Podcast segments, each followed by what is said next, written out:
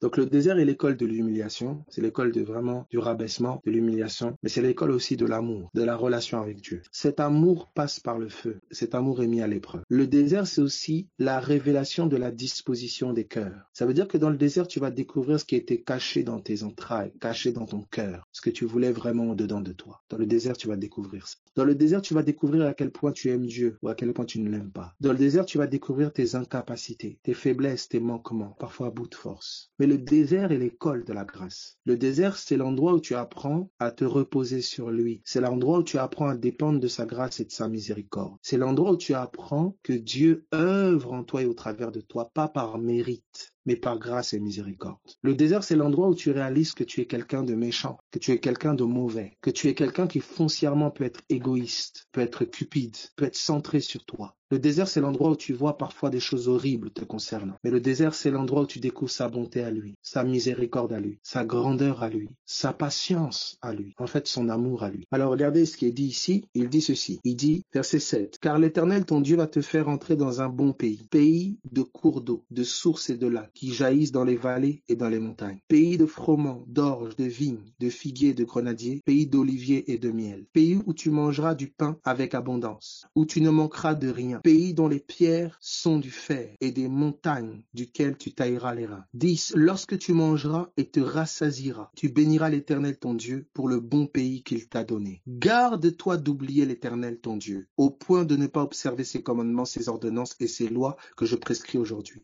Lorsque tu mangeras et te rassasiras, lorsque tu bâtiras et habiteras de belles maisons, lorsque tu verras multiplier ton gros et ton menu bétail, s'augmenter ton argent et ton or et s'accroître tout ce qui est à toi garde que ton cœur ne sente. Ça veut dire c'est comme si il est en train dans le désert de te préparer afin que dans le pays qu'il te donne, tu puisses demeurer. Afin que dans le pays qu'il te donne, tu puisses demeurer, que tu ne le perdes pas. L'homme qui n'est pas préparé dans le désert, ce qui est mis dans ses mains lui échappe, on lui vole